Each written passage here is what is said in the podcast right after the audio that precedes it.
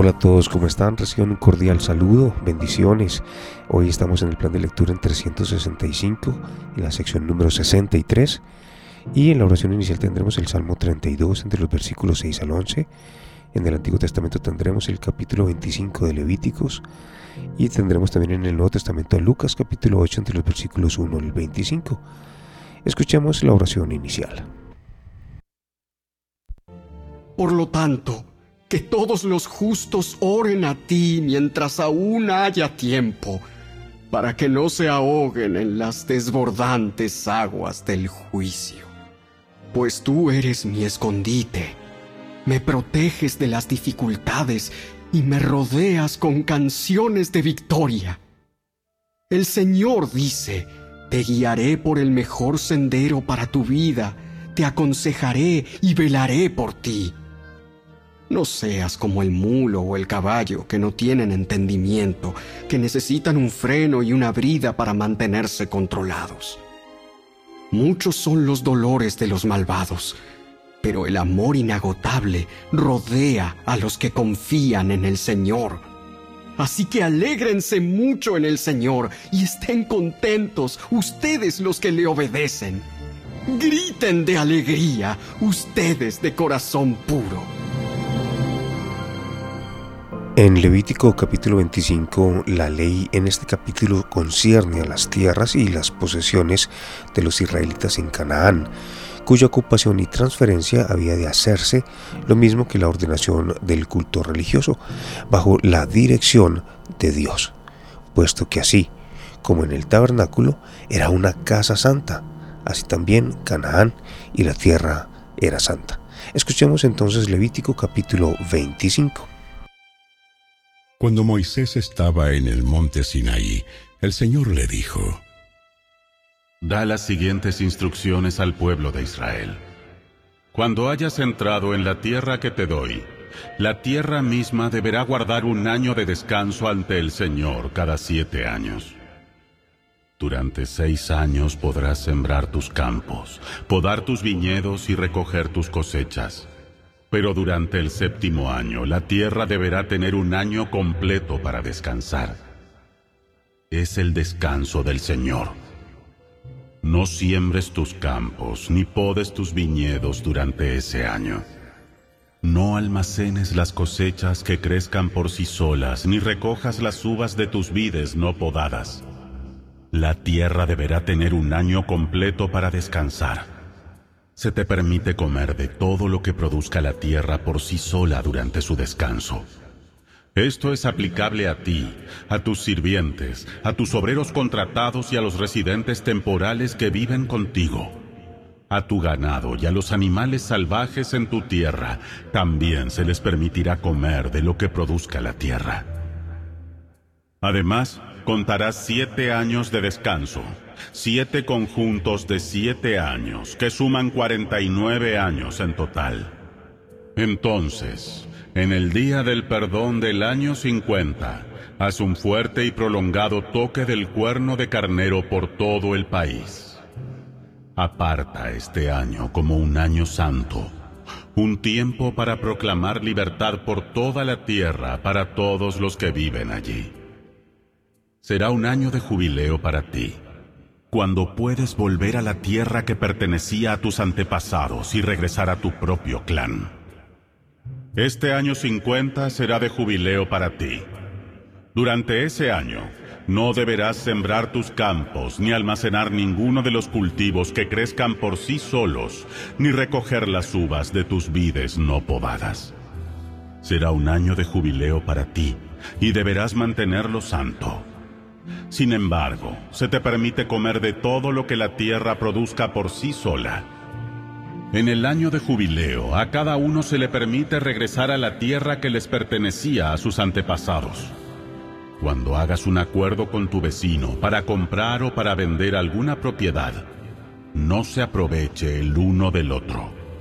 Cuando compres un terreno de tu vecino, el precio que pagues deberá estar basado en el número de años desde el último jubileo. El vendedor debe fijar el precio considerando el número de años que faltan para el siguiente año de jubileo. Mientras más años faltan para el siguiente jubileo, más alto será el precio. Mientras menos años, menor será el precio. Después de todo, la persona que vende la tierra en realidad está vendiendo una cierta cantidad de cosechas.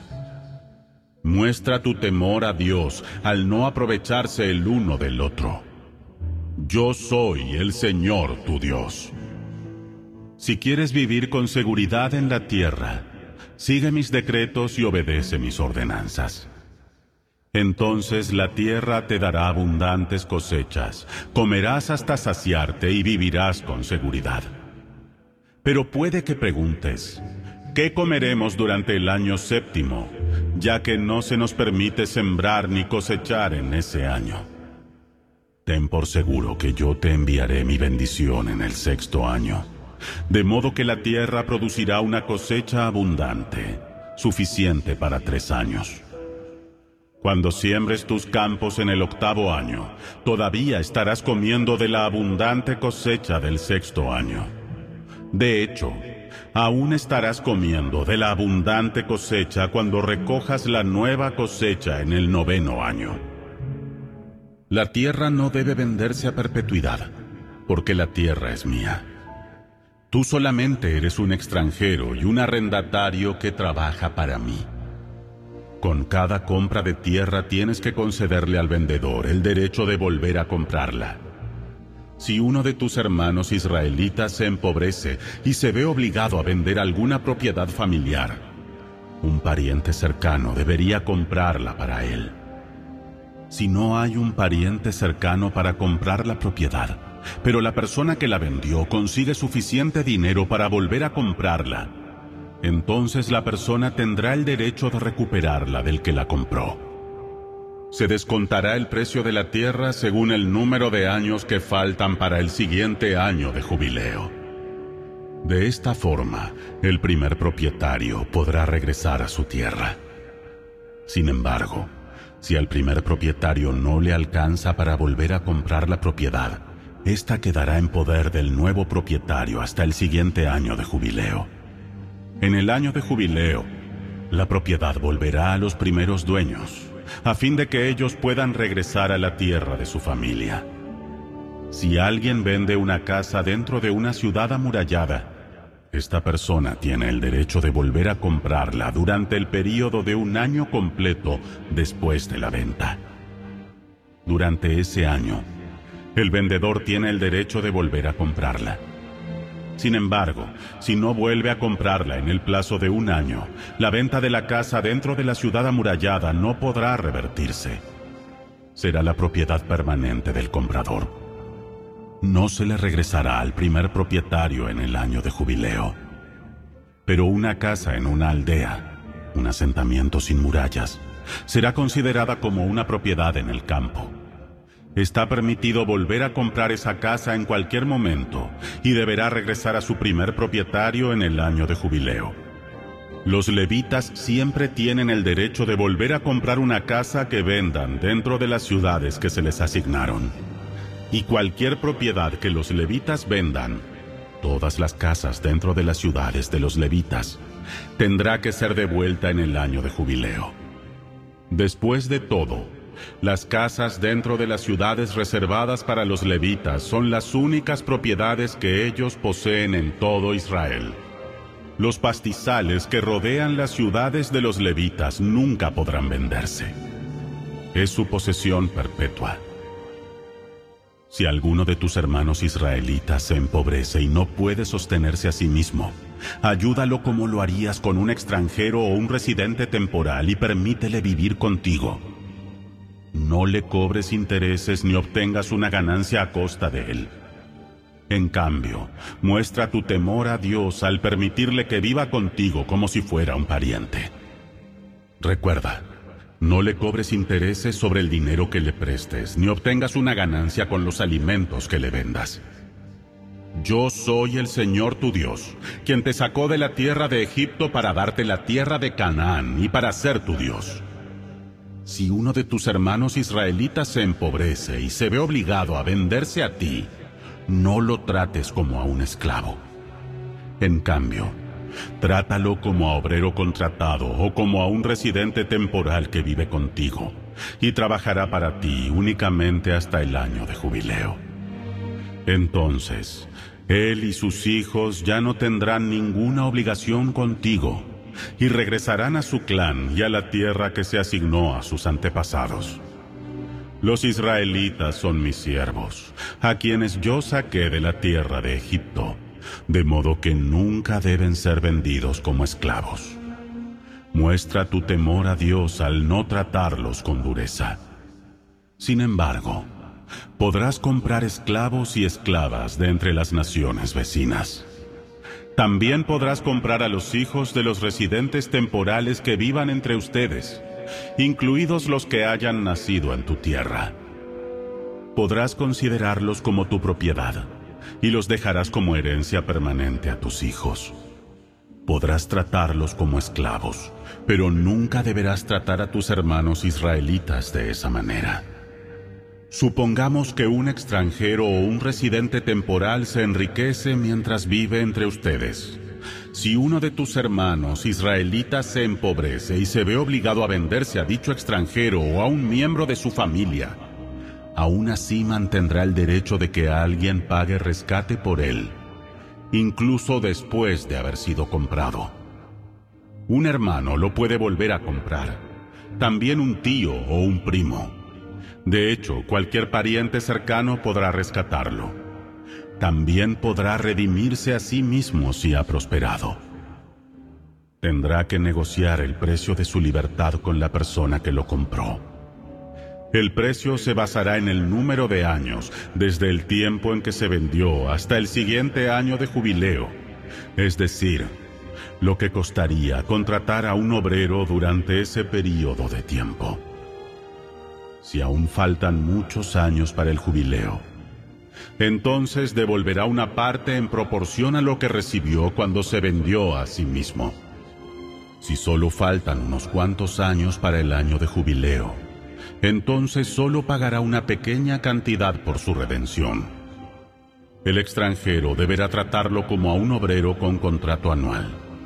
No permitirás que un extranjero trate a ninguno de tus hermanos israelitas con dureza. Si algún israelita aún no ha sido rescatado cuando llegue el año de jubileo, él y sus hijos deberán ser puestos en libertad en ese tiempo pues los hijos de Israel me pertenecen. Son mis siervos, a quienes saqué de la tierra de Egipto. Yo soy el Señor su Dios.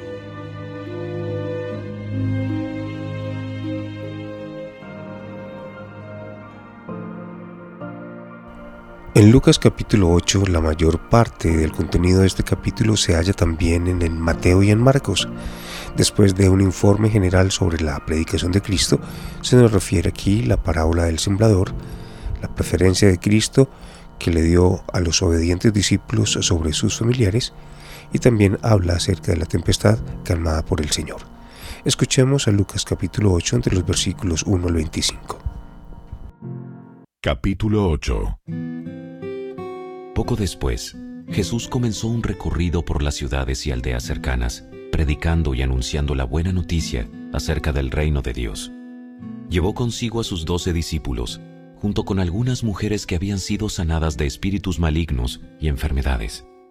Entre ellas estaba María Magdalena, de quien él había expulsado siete demonios, Juana, la esposa de Chuza, administrador de Herodes, Susana y muchas otras que contribuían con sus propios recursos al sostén de Jesús y sus discípulos.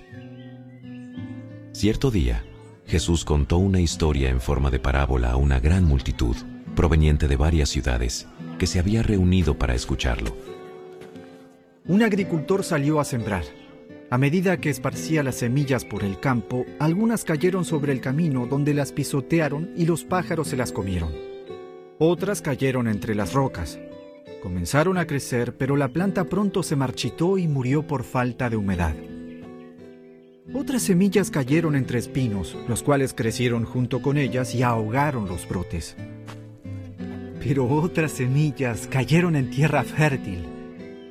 Estas semillas crecieron y produjeron una cosecha que fue cien veces más numerosa de lo que se había sembrado. Después de haber dicho esto, exclamó, El que tenga oídos para oír, que escuche y entienda. Sus discípulos le preguntaron qué significaba esta parábola. Él respondió, A ustedes se les permite entender los secretos del reino de Dios.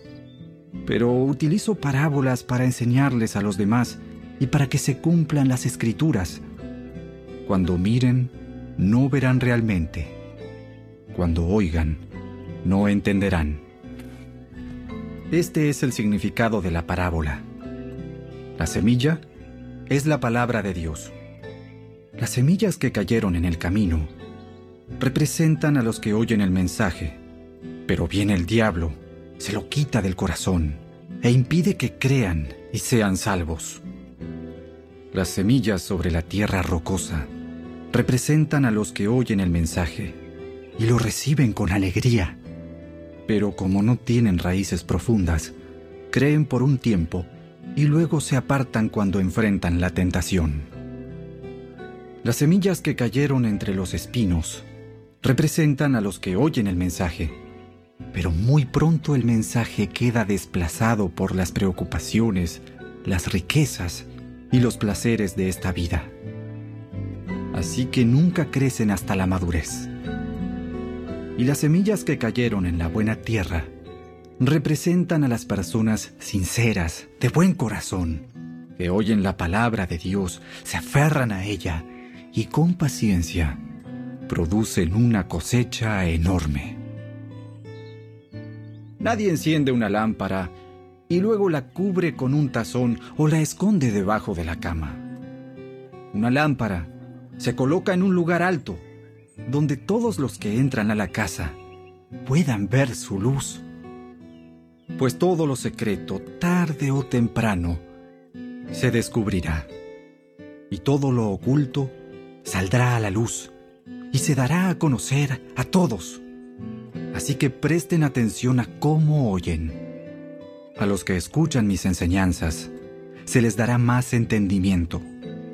Pero a los que no escuchan, se les quitará aún lo que piensan que entienden. Entonces la madre y los hermanos de Jesús vinieron a verlo, pero no pudieron acercarse a él debido a la gran cantidad de gente. Alguien le dijo a Jesús, Tu madre y tus hermanos están parados afuera y quieren verte. Mi madre y mis hermanos son todos los que oyen la palabra de Dios y la obedecen. Cierto día, Jesús les dijo a sus discípulos, Crucemos al otro lado del lago. Así que subieron a una barca y salieron. Mientras navegaban, Jesús se recostó para dormir una siesta. Pronto se desató una tormenta feroz sobre el lago. La barca se llenaba de agua y estaban realmente en peligro. Los discípulos fueron a despertarlo. ¡Maestro! ¡Maestro! ¡Maestro! ¡Nos vamos a ahogar! ¡Nos vamos a ahogar! Cuando Jesús se despertó, reprendió al viento y a las tempestuosas olas. De repente la tormenta se detuvo y todo quedó en calma. Entonces les preguntó, ¿Dónde está su fe? Los discípulos quedaron aterrados y asombrados. ¿Quién es este hombre? ¿Quién es este hombre? Cuando da una orden, hasta el viento y las olas lo obedecen. Luego llegaron a la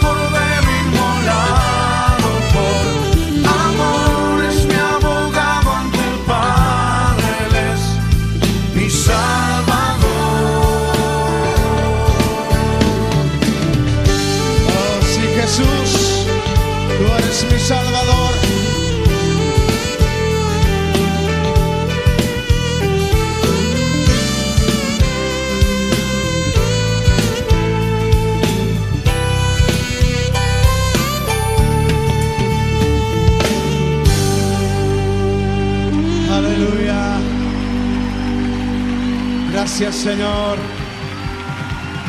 Bueno, hemos llegado al final de esta emisión. Espero que haya sido de muchísima bendición para ti. Por favor, comparte estos audios. Permite que la palabra del Señor fluya para que otros puedan ser edificados por ella. El Señor te bendiga y te guarde. Les hablo Mauricio Uribe. Nos encontramos en una próxima emisión. Bendiciones.